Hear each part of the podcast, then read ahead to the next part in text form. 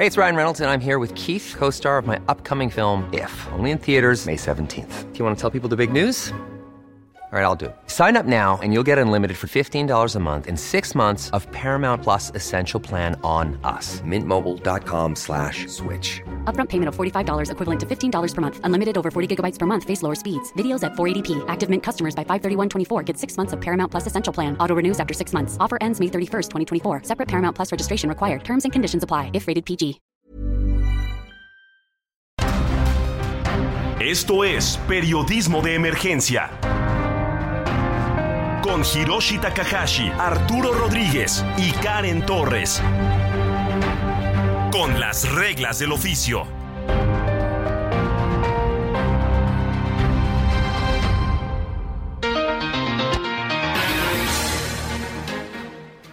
Muy buenos días, sean bienvenidos y bienvenidas a Periodismo de Emergencia en este domingo 2 de julio del 2023. Son las 10 de la mañana con 3 minutos tiempo del centro de México, desde donde estamos transmitiendo desde las instalaciones del Heraldo Media Group. Arturo Rodríguez, muy buenos días, qué gusto saludarte. Muy buenos días, Hiroshi, con el gusto siempre de, de saludarte y de estar pues en este espacio dedicado a profundizar en temas, temas de la agenda pública. Ya eh, tuvimos ayer el AMLOFES, eh, saldo blanco, que pues era lo que se esperaba, y la nota al final, Arturo, parece que la dio el presidente de México yéndose contra los partidos de oposición. bueno, pues un acto político a todas luces, ¿no? este, como los que acostumbra desde que arrancó el, el, sexenio. Más allá de eso, pues sí, las corchulatas no alcanzaron a brillar mucho, como también pues ya les había indicado el mandatario que pues trataran de no llevar paleros o porristas a, a esta reunión que era pues prácticamente de él y de su esposa. Así es, un, un, pues eh, de hecho yo creo que por eso no invitó a los gobernadores de oposición, ¿no? Para tener sus sus condiciones este muy muy porque a final de cuentas bueno el, el aniversario de, su triunfo electoral pues es eso un triunfo eh, partidista no y, y, una celebración partidista por lo tanto. Una celebración partidista. Y Arturo como pues lo prometido es deuda en este espacio eh, hablamos de que Karen Karen Torres está en este momento en el segundo congreso de la colectiva 50 más 1 y ella pues ya nos tiene preparadas algunas entrevistas. Una de ellas con la que vamos a arrancar Arturo es con la senadora del Partido Acción Nacional Xochil Gálvez, quien está prácticamente en este momento eh, pues siendo el foco de atención de todos los medios por este pues destape que ya lo había anunciado en este espacio en periodismo de emergencia, pero pues que ya se convirtió en algo algo serio y que parece también preocupa al partido en el poder. ¿Vamos a escuchar sus entrevistas, Arturo? Vamos a escucharlas. ¿Qué tal Giro? ¿Qué tal Artur? Muy buen domingo. Pues aquí nos encontramos ya concluyendo los trabajos eh, del segundo Congreso Internacional de la Colectiva 50 más 1 y precisamente una de las invitadas fue eh, la senadora Xochitl Galvez, a quien eh, tenemos en estos momentos para hacer una entrevista en vivo. Muy buenos días, Xochitl Galvez Ruiz. Nos encontramos en un evento magno en La Blanca, Mérida. ¿Cuál es el mensaje para las mujeres de este Congreso y el propósito de la visita de cientos de mujeres en este día? Pues que nadie le diga a una mujer que no puede, que las mujeres entiendan que pueden lograr prácticamente lo que se propongan, pero sí necesitamos arroparnos, acompañarnos, ayudarnos, que las políticas públicas mejoren, que tengamos un sistema de cuidados, no porque la verdad es que muchas quisieran, pero no pueden porque no tienen con quién dejar a los niños, se hacen cargo de los papás. Entonces han fallado las políticas públicas y tenemos que exigir desde esta trinchera que cambien las cosas para las mujeres. Y para el próximo periodo ordinario, ¿cuáles serían los retos principales en la agenda de género legislativa a gobernar? Pues el sistema de cuidados está, está pendiente, es el más importante porque eso detiene a muchas mujeres. Yo me hice cargo de mis padres los últimos 10 años de su vida y pues gracias a que tenía la posibilidad económica podía tener ayuda con ellos, pero si no hubiera sido prácticamente imposible. Entonces para muchas mujeres es tenerse que quedar en la casa a cuidar a los hijos o quedarse a cuidar a los padres. Es muy injusto. ¿Cómo consideras que cierra este evento? ¿Cuál es el mensaje de cierre con que podemos despedir este día importante de tu participación? Pues es un mensaje muy poderoso. Yo veo que las mujeres quieren que pase algo en el país, veo una gran alegría y yo me llevo muchísima energía para lo que viene. Xochitl, en tiempos importantes, en tiempos de suspenso, de la Ciudad de México a la presidencia, ¿estás lista? ¿Hay tiempo para el 2024? Ha sido demasiado rápido. Eh, yo hasta hace tres semanas era una de las aspirantes a tener la candidatura en la Ciudad de México. Eh, fue algo inesperado el que me cerraran la puerta de Palacio Nacional.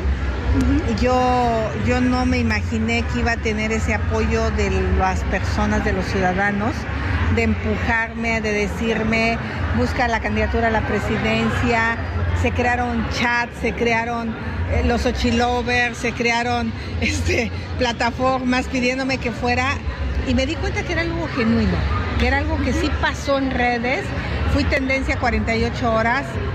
Eh, hice un retiro espiritual a mi pueblo y dije, tengo esto, tengo en mis manos la ciudad, esto pareciera imposible, pero para mí siempre me dijeron que era imposible, o sea, siempre me decían, no vas a poder ser ingeniera, o sea, no vas a poder poner tu empresa, no, no vas a poder eh, ser gobernadora y casi lo logré en Hidalgo. Entonces decidí dar un paso adelante empezar por conseguir las 150 mil firmas.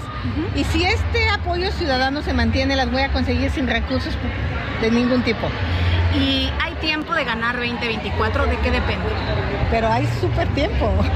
en la Miguel Hidalgo solo tuve como cuatro semanas y remonté 25 puntos. Y en Hidalgo empecé en 6 puntos y acabé en 42. Claro que hay tiempo. Se bajó Claudia Ruiz Maciel, Lili Telles, Germán Martínez, Mauricio Vila. Eh, ¿Es producto mm, de alguna inconsistencia en el proceso o desacuerdo? ¿Cómo ves tú el proceso de selección? Pues mira, va a ser uno. Entonces es normal que tú vayas midiendo. Digo, si no saco las firmas, seguramente me van a bajar. O sea, no, esto es normal. No nos debemos de espantar en un proceso de 24 personas. Le vas midiendo qué tanto apoyo tienes, qué tanto te obviamente este método parece que le ayuda a las estructuras de los partidos, pero yo quisiera que mis firmas fueran por los ciudadanos, fíjate, para demostrar que sí hay una movilización ciudadana que puede vencer eso que creemos que es invencible, que son las estructuras de los partidos. Perfecto. ¿Y sobre la posibilidad de aceptar los resultados en caso sean favorecedores o no? Totalmente abierta a aceptarlos. Totalmente, totalmente si me metí es porque voy a respetar y apoyar a la persona que encabece este motor. ¿Considerarías que de pronto habría o no actos anticipados del Frente Amplio por México o está igual que la no, oposición? actos anticipados de los que tienen miles de espectaculares por todo el país, es que, que todos hemos visto y, y desde hace un año, o sea, no manches. Nosotros vamos a elegir a quien va a coordinar este frente que sí existe en la ley hay que cuidar el tema jurídico, pero pues la culpa la provocó el presidente de adelantar los procesos. Xochitl Galvez, eh, mujer líder, eh, ¿cuál es el mensaje final? ¿Estás lista para la presidencia 2024? Estoy súper lista.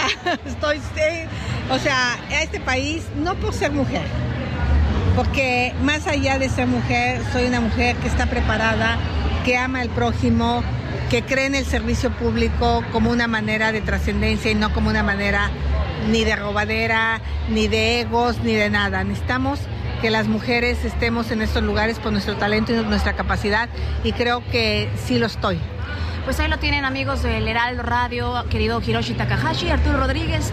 Aquí el pronunciamiento de nuestra invitada Xochitl Gálvez. Muchas gracias por tomar este enlace. Gracias. Periodismo de emergencia, con las reglas del oficio.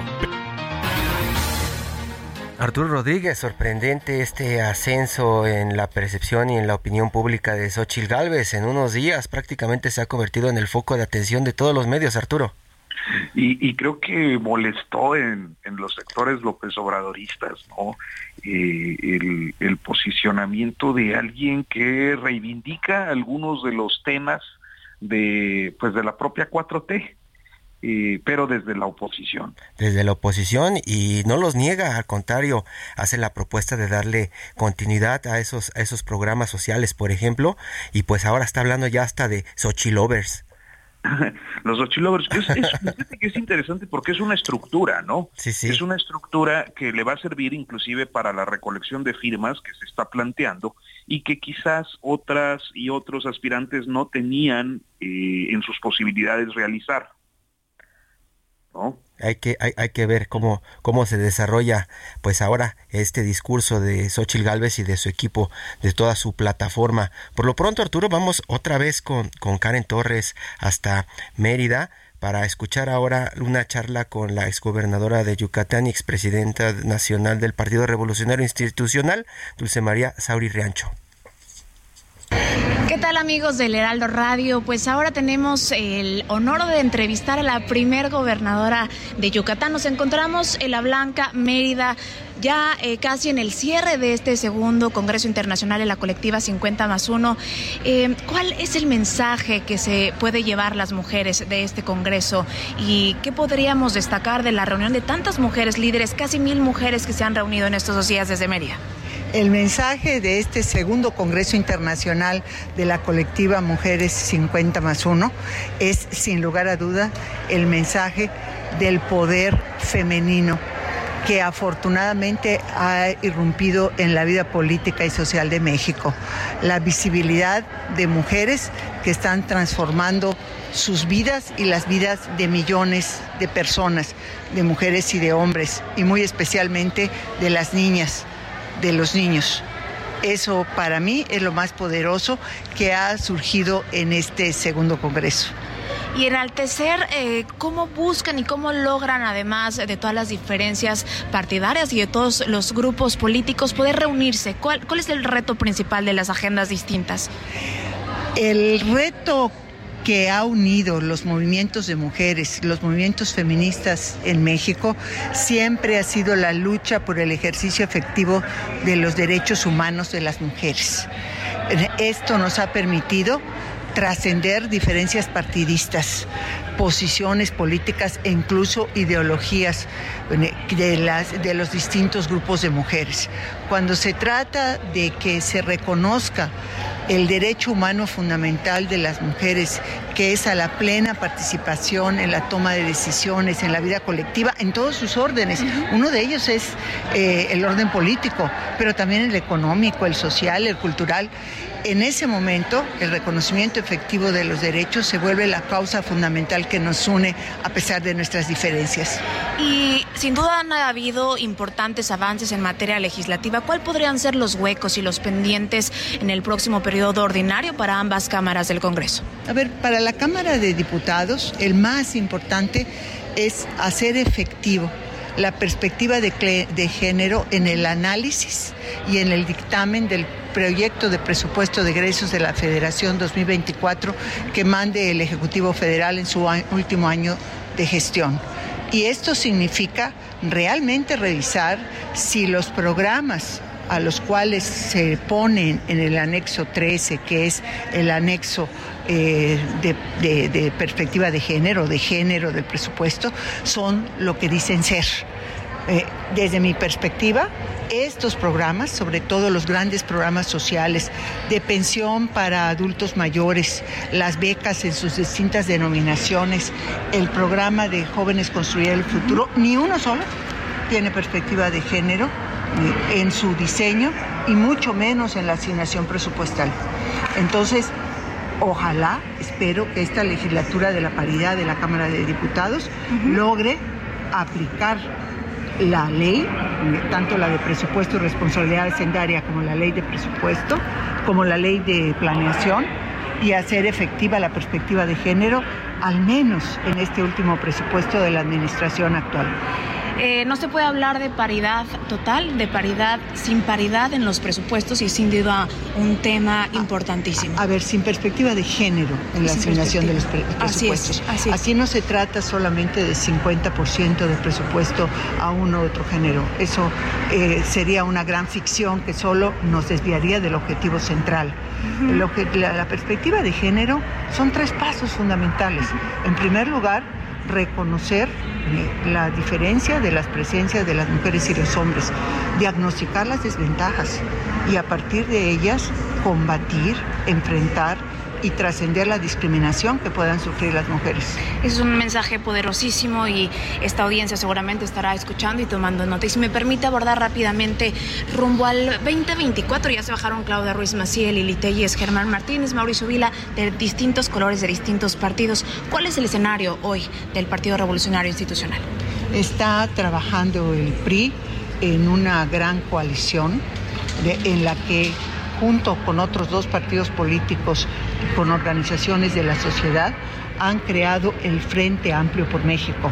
Y una primera estación es encontrar a la persona que habrá de coordinar la construcción de este Frente Amplio. Y en esas están dándose los primeros pasos. Ya está el comité organizador, venir con las 13 personas que tiene la responsabilidad. Seguramente el grupo de observación se va a dar a conocer muy pronto. Se establecerán los lineamientos para la recolección de firmas, que es una especie de eh, adquisición de boleto para participar y a partir de que una vez eh, se hayan conseguido las firmas, pues empezará este proceso para encontrar a la persona responsable de la construcción de este frente. Me parece que se ha demostrado que es posible, a pesar de las grandes complejidades que reviste la construcción de una coalición de distintas fuerzas partidistas y de organizaciones de la sociedad, que ya se han dado los primeros pasos. Yo espero que así siga. ¿Y usted cómo ve las reglas del comité organizador? Eh, pareciera que también hay un adelanto en los procesos, como lo que a veces también señalan de la oposición. ¿Habría en este caso un poco de actos anticipados con, este, con esta fórmula? A, mí me parece que han estado cuidando tanto Morena, obligados por las circunstancias de una determinación del presidente de la República que llevó a anticipar enormemente los procesos. Estamos hablando de algo que está detonado desde marzo de 2021, o sea, no es de este año. Y eh, los grupos que queremos construir una alternativa distinta, diferente para el futuro del país, a cuidar las formas de la ley. No soy ingenua ni ajena pero yo me pregunto que aquellos que le piden a, las oposiciones, al actual gobierno, que esperen a los tiempos legales, si no es una solicitud interesada, en que cuando estos tiempos legales lleguen, ya la situación eh, y los posicionamientos eh, políticos de los personajes vinculados al oficialismo sea imposible de remontar. Y por último, eh, se habla de algunas bajas y salidas de políticos, legisladoras, legisladores eh, del Partido Revolucionario Institucional. Y si esto pasase, eh, tenemos información ya de quién, de los nombres que suenan en la salida y cómo queda el PRI. ¿Queda fortalecido? ¿Se desvanece? ¿Qué va a pasar con el Partido Revolucionario? A ver, yo no haría comentario alguno hasta no saber a ciencia cierta quiénes son, cuáles son los argumentos que dan y entiendo que eso se va a dar hasta el próximo lunes.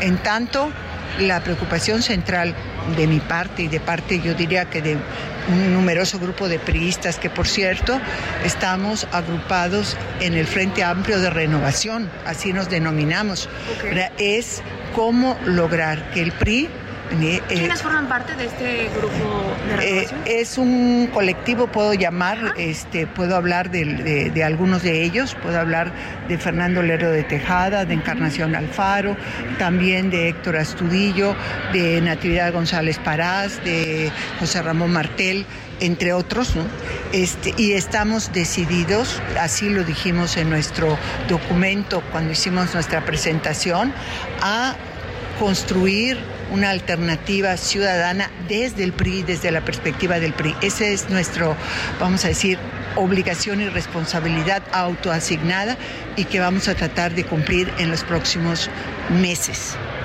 Pues ahí lo tienen, ese es el mensaje, agradecerle muchísimo su tiempo, su apertura y por supuesto en otros temas que son además em, relevantes decir, el acompañamiento en este segundo Congreso Internacional a la colectiva 50 más 1 y por supuesto todo su trabajo y activismo a favor de las mujeres, como también primera gobernadora del estado de Yucatán, desde donde nos despedimos en este enlace, compañeros Hiroshi y Arturo Rodríguez, les mandamos un saludo. Saludos al Heraldo Radio, que he tenido oportunidades en otros momentos y en otros espacios de estar presente con sus audiencias. Invitamos a que vaya, nos acompañe pronto nuevamente. Cuando me inviten, ahí estaré. Muchas gracias. Gracias, hasta luego. Periodismo de emergencia, con las reglas del oficio. Arturo Rodríguez, Dulce María Sauri Riancho, la expresidenta nacional del Partido Revolucionario Institucional, pues contándonos que pues el tema de la paridad es muy importante y será un gran detonador rumbo al 2024, pero también guardando silencio cuando le pregunta a Karen por la desbandada del PRI, Arturo. Pues es que, este, bueno, Dulce María Sauri es una política muy experimentada, ¿no? iba a entrar en un tema tan complejo seguramente, pero bueno, es una realidad y se supone que mañana se va a materializar. Mañana, pues han estado amenazando ya desde hace meses, Arturo, pues lo sabemos porque hemos estado recogiendo esa información, ¿no? Eh, Miguel Ángel Osorio Chong, por ejemplo, ha estado amenazando desde hace meses en que se va, no se va, hasta por ahí tuvieron un encuentro con fotos y videos con el líder del PRI ahora este el señor Alito, ¿no? Donde supuestamente hacían las paces y hasta parecía que habían llorado, pero parece que mañana ahora sí, ¿no? Ahora sí sale un grupo importante del Partido Revolucionario Institucional. Las, las sangrías en los partidos en derrota son más o menos frecuentes y hemos visto hasta del PAN irse a Morena, ¿no? Cuando, cuando el partido cae en desgracia, muchos corren parece que, que, así están ellos. Bueno, lo, lo, que sabemos es que han intentado desde Osorio Chonca hasta Claudia Ruiz Macié, hasta Dulce María Sabri Riancho, tratar de recomponer la relación y darle más fuerza al Partido Revolucionario Institucional.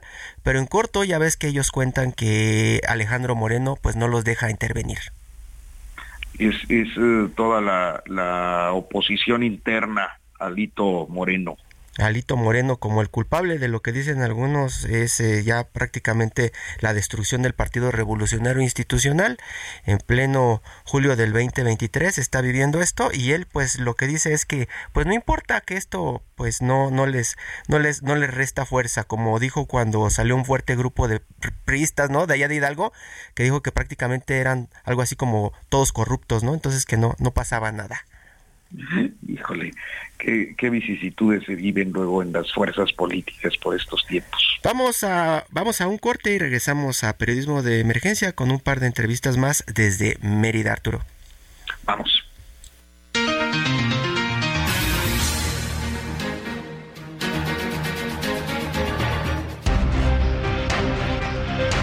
En un momento continuamos en Periodismo de Emergencia por el Heraldo Radio.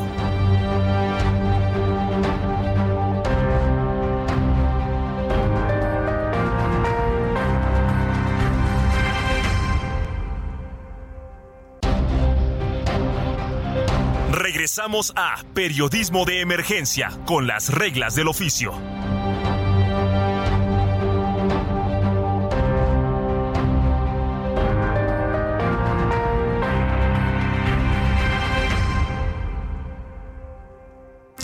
Minuto y piensa en tu momento favorito. El nacimiento de tu primer hijo o su primer cumpleaños. Ahora piensa en las empresas y en los empleos que hay detrás. El de Ana que trabaja en la empresa donde hacen los biberones. El de Carlos que hace los pasteles. Empresarios y colaboradores trabajamos para que a todos nos vaya mejor. CIRT, Radio y Televisión Mexicanas. Voz de las empresas. Consejo de la Comunicación. Continuamos en periodismo de emergencia, son las 10 de la mañana con 31 minutos, estamos transmitiendo en vivo desde las instalaciones del Heraldo Media Group en este domingo 2 de julio del 2023. Arturo Rodríguez ya platicó Karen con Xochil Galvez Ruiz, la senadora del Partido Acción Nacional, que pues ya directamente va a competir rumbo al 2024, pase lo que pase, ella está firme, ya nos lo dijo. Pero también eh, una entrevista que pues genera mucho ruido en este momento tiene que ver con otro personaje del PAN, Arturo, Kenia López Rabadán, pues en los últimos días, en las últimas semanas hemos escuchado cómo al igual que Burroughs Furniture is built for the way you live. From ensuring easy assembly and disassembly to honoring highly requested new colors for their award-winning seating, they always have their customers in mind. Their modular seating is made out of durable materials to last and grow with you. And with Burrow, you always get fast, free shipping. Get up to 60% off during Burrow's Memorial Day sale at burrow.com slash ACAST. That's burrow.com slash ACAST. burrow.com slash ACAST. Xochil Galvez, Arturo, Kenia López está ganando fuerza. Ya se habla de que, pues prácticamente Kenia y Xochil dejaron de lado a los Santiagos allá en el PAN, Arturo. Bueno, y los Santiago siguen teniendo una presencia muy importante, yo creo, pero es eh, pues interesante ver cómo se dan los procesos internos. Yo diría, Hirochi, eh, en una fórmula similar a las de las primarias estadounidenses. Hay, que ver cómo se da este proceso, pero pues lo que comentan allí al interior del Partido Acción Nacional es que pues prácticamente Xochitl Galvez les está facilitando las cosas como candidata rumbo al 2024 y que en el caso de la Ciudad de México, Kenia López Rabadán pues les ayuda también muchísimo por este perfil que están conformando que puede pues prácticamente darle la cara a cualquier candidato de Morena o de cualquier otro partido que quiera de pronto eh, sumarse a esta, esta batalla. Pues sí, escuchemos a Kenia. Vamos a escuchar a Kenia con Karen. ¿Qué tal, Giro? ¿Qué tal, Arthur? Los saludo con mucho gusto en esta mañana de domingo. Continuamos precisamente con las entrevistas especiales y me encuentro con la senadora Kenia López Rabadán. Senadora, eh, por favor, platícanos cuál es el objetivo de este segundo Congreso Internacional y cuál podrías destacar como mensaje principal en la reunión de estos dos días de Congreso Internacional. Hola, ¿qué tal? Un gusto saludarlos. Pues la verdad es que feliz porque cientos de mujeres de todo México nos hemos reunido en Mérida, Yucatán, para reconocer, por supuesto, los logros, pero también para intensificar los pasos y seguir ganando terreno en los derechos de las mujeres. Durante muchos años las mujeres habíamos estado relegadas en un segundo plano, ganando menos, no pudiendo acceder a espacios de decisión. Hoy la verdad es que el mundo ha cambiado. Qué bueno que tenemos esta maravillosa figura de la paridad que permite que la mitad de las autoridades sean mujeres. Y por supuesto que hoy nos reunimos aquí para decir muy bien por lo logrado, pero hay que seguir avanzando. ¿Cuál sería el mensaje de este Congreso para todas las mujeres que nos acompañan virtualmente, que nos escuchan en este momento? Pues el mensaje es uno y es todo se puede. Si yo puedo, si tú puedes, todas las mujeres en México podemos. Por supuesto no es fácil, hay que romper muchas barreras, hay que tirar muchos techos de cristal, pero hay que seguir avanzando desde la trinchera que nos toque. Me refiero a como hija, como hermana, como mamá, como trabajadora, como estudiante, como mujer. Es obvio que más de la mitad de la población en México somos mujeres y para que podamos tener un mejor país, para que podamos tener mejores gobiernos, se requiere de esa más de la mitad de la población que pueda desarrollarse, ser feliz, cumplir sus expectativas, ser prósperas, estudiar, trabajar y por supuesto demostrar que se puede tener un mundo mejor cuando incluimos a las mujeres. Y eso, eso cerrando un poco la participación del Congreso, segundo Congreso Internacional en Mérida. Y ahora hablando un poco de política, eh, ¿qué queda pendiente en la agenda legislativa y en la agenda de las mujeres para la, próxima sesión, el próximo periodo? Oh, claramente hay muchos pendientes aún. Aunque es un hecho que estamos teniendo mejoras, hoy por hoy las mujeres siguen siendo asesinadas. Hay más de 10 feminicidios al día las desaparecidas en este país es una exigencia, diría yo, de, eh, de ser buscadas, de ser encontradas y de darle certeza a sus familias de qué está pasando con estas mujeres que lamentablemente están siendo víctimas de la delincuencia. El problema número uno en México es de inseguridad y obviamente nosotros desde el colectivo 50 más 1, desde el Congreso mexicano, estamos obligados, obligadas a darle certeza de seguridad a las personas. Es una exigencia que yo le he hecho al gobierno desde el Senado de la República. No puede haber un gobierno eficiente si no le da seguridad a las mujeres y lamentablemente los números hoy demuestran que este gobierno para las mujeres no es un gobierno que da resultados. Estamos hablando de feminicidios, estamos hablando de desaparecidas, estamos hablando de mujeres que hoy lamentablemente ganan menos por el hecho de ser mujeres. Así es que hay todavía una agenda grande y pendiente, aunque también hay que reconocer que por supuesto el mundo está cambiando a nuestro favor. Y en un país donde 10 mujeres son lamentablemente asesinadas, 11 algunos días, ¿qué proponen desde Acción Nacional para erradicar esta evidente violencia contra las mujeres en nuestro país? Yo lo he dicho, incluso tengo presentado una iniciativa de ley en la Constitución y en diversas leyes que tiene que ver con algo muy elemental. Para que una mujer tenga seguridad, lo primero que se necesita es que haya un cuerpo de seguridad que las cuide. me refiero a que haya policías capacitados a nivel estatal y a nivel municipal. Es increíble cómo han destruido los presupuestos de las policías y claramente pues hoy si una mujer es agredida incluso en su casa y sale a buscar a un eh, policía que la ayude porque a lo mejor su esposo le está golpeando o por su pareja o alguno de sus hijos. Es casi imposible casi imposible que una mujer salga de su casa y pueda encontrar pronto un policía. Entonces lo primero que necesitamos es que haya eh, pues presupuestos que haya una articulación, una coordinación entre el nivel federal, estatal y municipal y que haya policías que protejan a las mujeres en México. ¿Y cómo ves las reglas propuestas por el comité organizador?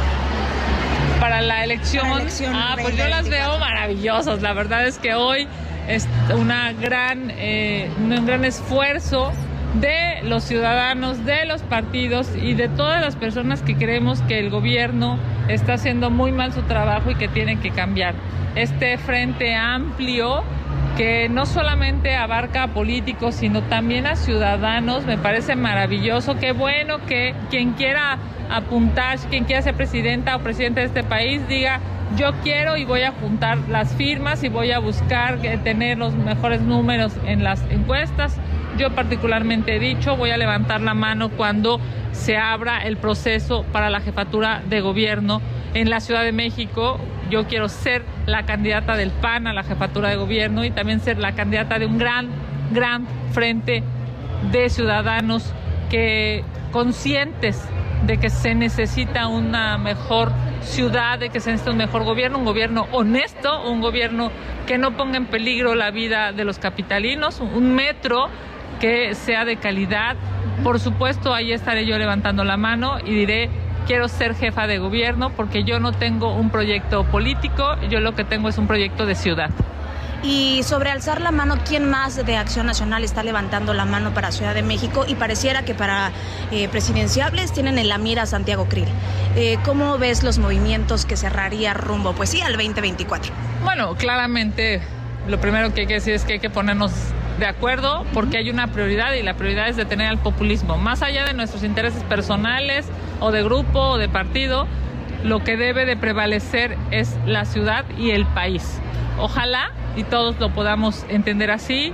Me refiero a panistas, priistas, perredistas, emesistas, eh, la sociedad civil y por supuesto los ciudadanos que sin partido anhelan un mejor gobierno. Hay buenos perfiles, en la Ciudad de México están eh, perfiles importantes diciendo yo quiero, así es que a ellos yo les digo, por supuesto que me sumaré a la campaña si alguien eh, sale mejor posicionado que yo y si soy yo, pues por supuesto que estará con los brazos abiertos para que me puedan acompañar y ser la próxima jefa de gobierno. Kenia López Rabadán, muchísimas gracias. Última pregunta, ¿hay tiempo para ganar el 2024 Ciudad de México y presidencia? Vamos a ganar el país y vamos a ganar la Ciudad de México. Este frente opositor, esta gran alianza que representa el anhelo de millones de mexicanos, va a ganar en las próximas elecciones. Pues ahí lo tienen amigos, queridos colegas Hiroshi Takahashi y Arturo Rodríguez desde La Blanca, Mérida. Una entrevista y enlace con Kenia López Rabadán. Les mandamos un fuerte saludo. Un abrazo desde aquí, desde esta hermosa ciudad y por supuesto decirles a las mujeres, seguimos trabajando para que ustedes, para que nosotras, para que todas podamos tener una vida libre de violencia y una vida mejor y más feliz, porque claro que lo merecemos y claro que un México no se podría entender sin las mujeres de la mano, todas juntas vamos a salir adelante. Periodismo de emergencia, con las reglas del oficio. Arturo Rodríguez, pues ya lo escuchaste, Kenia López Rabadán dice, sí quiero, sí voy y voy a respetar eh, todo lo que se ponga en el camino, pero pues como hemos estado platicando ya desde hace algunos días, ha estado perfilando a Kenia como la carta fuerte del Partido Acción Nacional rumbo a la Ciudad de México, Arturo. Sí, y pareciera que va por ahí tras la salida de, de Xochitl Galvez y hoy hoy despertamos con eh, parece otro retiro el retiro de, de este de la Madrid, que parece que hoy se va de la contienda.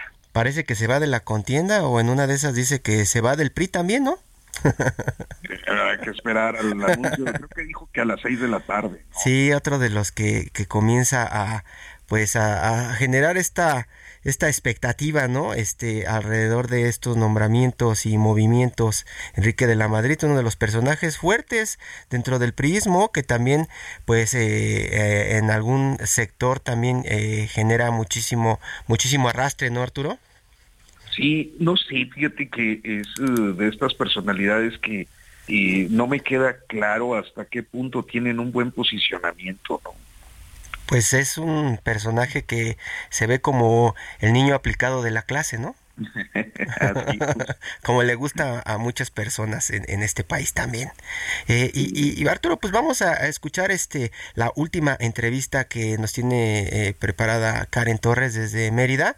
En, en, este en este momento, pues habla con Olimpia Coral Melo, esta activista de tiempo completo que fundó el Frente Nacional para la Sororidad. Vamos a escucharla, Arturo. Vamos. Nos encontramos en este momento con la activista Olimpia Coral. Olimpia Coral, ¿cuál es el mensaje en esta visita del desarrollo de los trabajos del segundo Congreso Internacional de la colectiva 50 más 1 Mérida, Yucatán? Activista, mujer que ha luchado a favor eh, de la defensa eh, de los derechos de las mujeres. ¿Qué mensaje das hoy a todas las mujeres que nos acompañan en este panel y conferencia magistral que tuviste?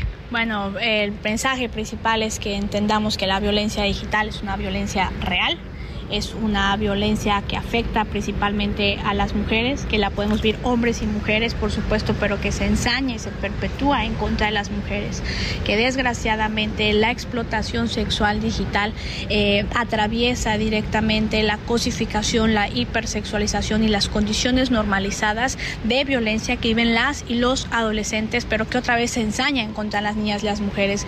El mensaje fueron tres importantes. El primero en que ya existe una ley legislación al respecto de la violencia política y la violencia digital y que no nos vayamos con ese discurso populista que a mayores legislaciones, mayor acceso a la justicia, porque es una mentira. Tenemos que reforzar lo que tenemos, pero para el acceso a la justicia, no necesariamente para engrosar más las leyes. Eh, el mensaje también fue el hecho de entender que el principal reto es hacer una afrenta directa a las empresas digitalizadas que tienen en el control de la información que el algoritmo es patriarcal y que necesariamente nosotras eh, nos involucramos en los espacios digitales a través de estos algoritmos necesariamente hechos eh, desde una condición de un espacio de hombres. Y el tercero es el hablar también por la extensión de la explotación sexual de otros cuerpos como los animales, ¿no? Estando en Yucatán me posicioné en contra de la explotación de los caballos, de la explotación de las granjas porcinas y por supuesto del mar y de los territorios colindantes a, eh, al mar en Yucatán y en todo el país y a entender que necesitamos mucho apoyo, que somos una colectiva con gestión autónoma y que todas las personas que quieran sumar nos van a ayudar si se suman desde una, en un ámbito también de meterle económica y financieramente a un proyecto tan autónomo y tan político como es la ley Olimpia. Finalmente eh, nos hablaste que no es necesario engrosar las leyes, pero hay muchos pendientes todavía como la interpretación que hacen los jueces, como los elementos de protección a las pruebas y por supuesto capacitación. Nos hablabas también de entender no solo el software y hardware en esta conferencia magistral. Gracias por el mensaje, gracias por el acompañamiento y pues bueno, estaremos muy pendientes de todo el seguimiento y algo que rescato de tu mensaje, enaltecer la ley Olimpia por lo que la ley Olimpia es. Entendemos que mucha gente quiere mejorarla, agregarla y siempre te has mostrado pues atenta de este cabildeo, pero qué importante que la lucha como mujeres sea respetar el trabajo y lo que se ha replicado en América Latina. Y no minimizar, ¿no? Y hablarle, no nada sin nosotras, nada para nosotras sin nosotras. Pues muchas gracias Olimpia, coral activista, Ley Olimpia desde Mérida, Yucatán. Gracias. Periodismo de emergencia, con las reglas del oficio. Arturo Rodríguez, escuchamos a Olimpia Coral Melo, activista de tiempo completo, quien pues nos habla de algunos de los temas que siguen preocupando, siguen preocupando muchísimo a las mujeres, principalmente porque pareciera por las entrevistas previas que pues hay muchos de los temas que han estado proponiendo y poniendo en la mesa que no han sido retomados seriamente, principalmente por los políticos, Arturo. Así es, oye, y muy activa nuestra compañera Karen Torres, oye, cuatro entrevistas, cuatro entrevistas se aventó y muy buenas. Qué bueno, qué bueno, pues qué bueno que, que, que la mandamos a Mérida, Arturo, para que desquite. Oye, pero no, muy bien, además muy movida en este, en este colectivo de, de 50 más 1 que eh, pues eh, concentró eh, a políticas de todas las corrientes, activistas sociales, o sea, mujeres que están en los asuntos de la cosa pública. Muchas gracias a, Karen Torres por estas entrevistas y pues también por ahí le metió la jiribilla a Xochil Gálvez y también a Dulce María Sauri y a Kenia López Rabadán, ¿no? Directamente. Así es. Y vamos Arturo, pues ahora a un tema, a un tema que pues algunos no lo ven muy relacionados con el asunto del feminismo ni tampoco con pues las buenas maneras, unos temas que de pronto pues eh, a un sector de la población le causa todavía una percepción negativa. Vamos a todo menos fútbol y, y platicamos del asunto. Todo menos fútbol. Arturo, te decía que eh, uno de los temas que llama la atención en nuestra sociedad es el boxeo. Desde Luis Espota, que era un amante del boxeo, comenzó a darle pues forma y una narrativa a este deporte dentro de nuestra sociedad. Pero pues todavía, Arturo, no sé qué pienses. La percepción de un peleador es que es un personaje derrochador o alcohólico o drogadicto o un hombre violento que de pronto eh, pues no acabó ni la primaria y que utiliza sus puños y su boca para resolver sus problemas, Arturo. Sí, bueno, hay esa percepción. Yo creo que en buena medida porque la, entre las grandes figuras históricas del, del boxeo y ha habido personalidades con estos rasgos, ¿no? Y, luego se vuelven muy célebres, sobre todo cuando son muy carismáticos. Pienso en el Puas. El Puas Olivares que, que, cuando platicas con entrenadores te dicen muchos entrenadores como eh, Freddy Roach que pues es su, su peleador es, el mejor peleador en, la historia no para Freddy Roach por ejemplo el entrenador de Manny Pacquiao. Pero y para para cambiar esa percepción fíjate Arturo que hay un peleador mexicano se llama David Picasso, Alan David Picasso, que pues estudió ya la licenciatura de neurociencias, ahora está metido en inteligencia artificial y, quiere también pues ser campeón mundial super gallo. Hola David, buenos días. Hola, hola, buenos días, ¿cómo están? Muy bien, pues estamos platicando de que tenemos una percepción de los peleadores pues eh, eh, muy negativa a veces, ¿no? Nos dan grandes satisfacciones en el deporte, pero fuera de fuera de, del ring eh, muchas veces nos sorprenden con malas noticias, David. Sí, sí, claro, eso eso pasa muy a menudo, ¿no? pues muchos de mis grandes ídolos, por ejemplo, ahí Salvador Sánchez falleció Sal en un choque de automóvil casi a mi edad, tenía 23 años cuando pasó eso. Sí, y tenemos, imagino, historias tú de, compañeros. Yo tengo amigos peleadores que de pronto ganan un cinturón, ganan algo local y amanecen en la cárcel porque se les va la fiesta de las manos. Sí, sí, claro. Por ahí otro compañero, este, el, no me acuerdo cómo se llamaba, que terminó en el reclusorio por porque estuvo con dos, este, pues peleó en la calle con dos peleadores, con dos señores y desafortunadamente los, los dos murieron, entonces pues lo acusaron de, de todo de asesinato, ¿no? ¿Y tú cómo es que eh, comenzaste a, darle una vuelta a la percepción que tenemos del peleador mexicano? ¿Fue algo que tenías pensado o de pronto se fue dando en tu camino por tu formación? Eh, pues, perdón, perdón, otra vez, perdón, este, no escuché muy ¿Tú, ¿Tú lo querías hacer desde el inicio, cuando comenzaste tu carrera de peleador profesional, eh, darle otra percepción al boxeador mexicano o prácticamente es algo que se dio por tus intereses eh, eh pues en la academia? Bueno, se dio la verdad por, por mis intereses en la academia, en, en, en las neurociencias, que es algo que me apasiona también y pues al combinar las dos cosas, poco a poco pues se fue dando ese camino donde... Eh, pues le estábamos dando otro, otra cara. Y es interesante ah, que te hayas ido a neurociencias porque muchos de los compañeros peleadores también se van a educación física, ¿no? Por lo general se van a la ECEFA a hacer este la carrera de educación física y tú te vas a algo que también tiene que ver mucho con los peleadores, ¿no? Neurociencias. Sí, sí, claro, la verdad es que en neurociencias pues abarca todo el sistema nervioso desde molecularmente hasta casos ya más eh, sistemáticos y de, de todo el complejo, de todo el organismo la verdad es que me apasiona bastante y sé que puedo ayudar en, puedo ayudar mucho al boxeo también desde ese punto de vista. Y ahora lo que está dentro de tu carrera de, boxeo pendiente es el título Super Gallo, ¿no? Ese título Super Gallo que pues tendrías que disputárselo a, un estadounidense como Stephen Fulton o, a, un filipino, ¿no? Que está Marlon.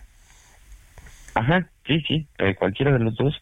Eh, Stephen Fulton tiene compromiso el 25 de julio contra Naoya Inoue y el que gane pues ya... El monstruo.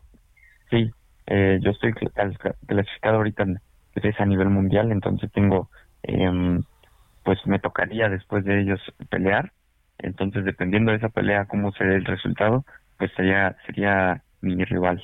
¿Podría ser, podría ser este año que, que vayas por el, por el cinturón?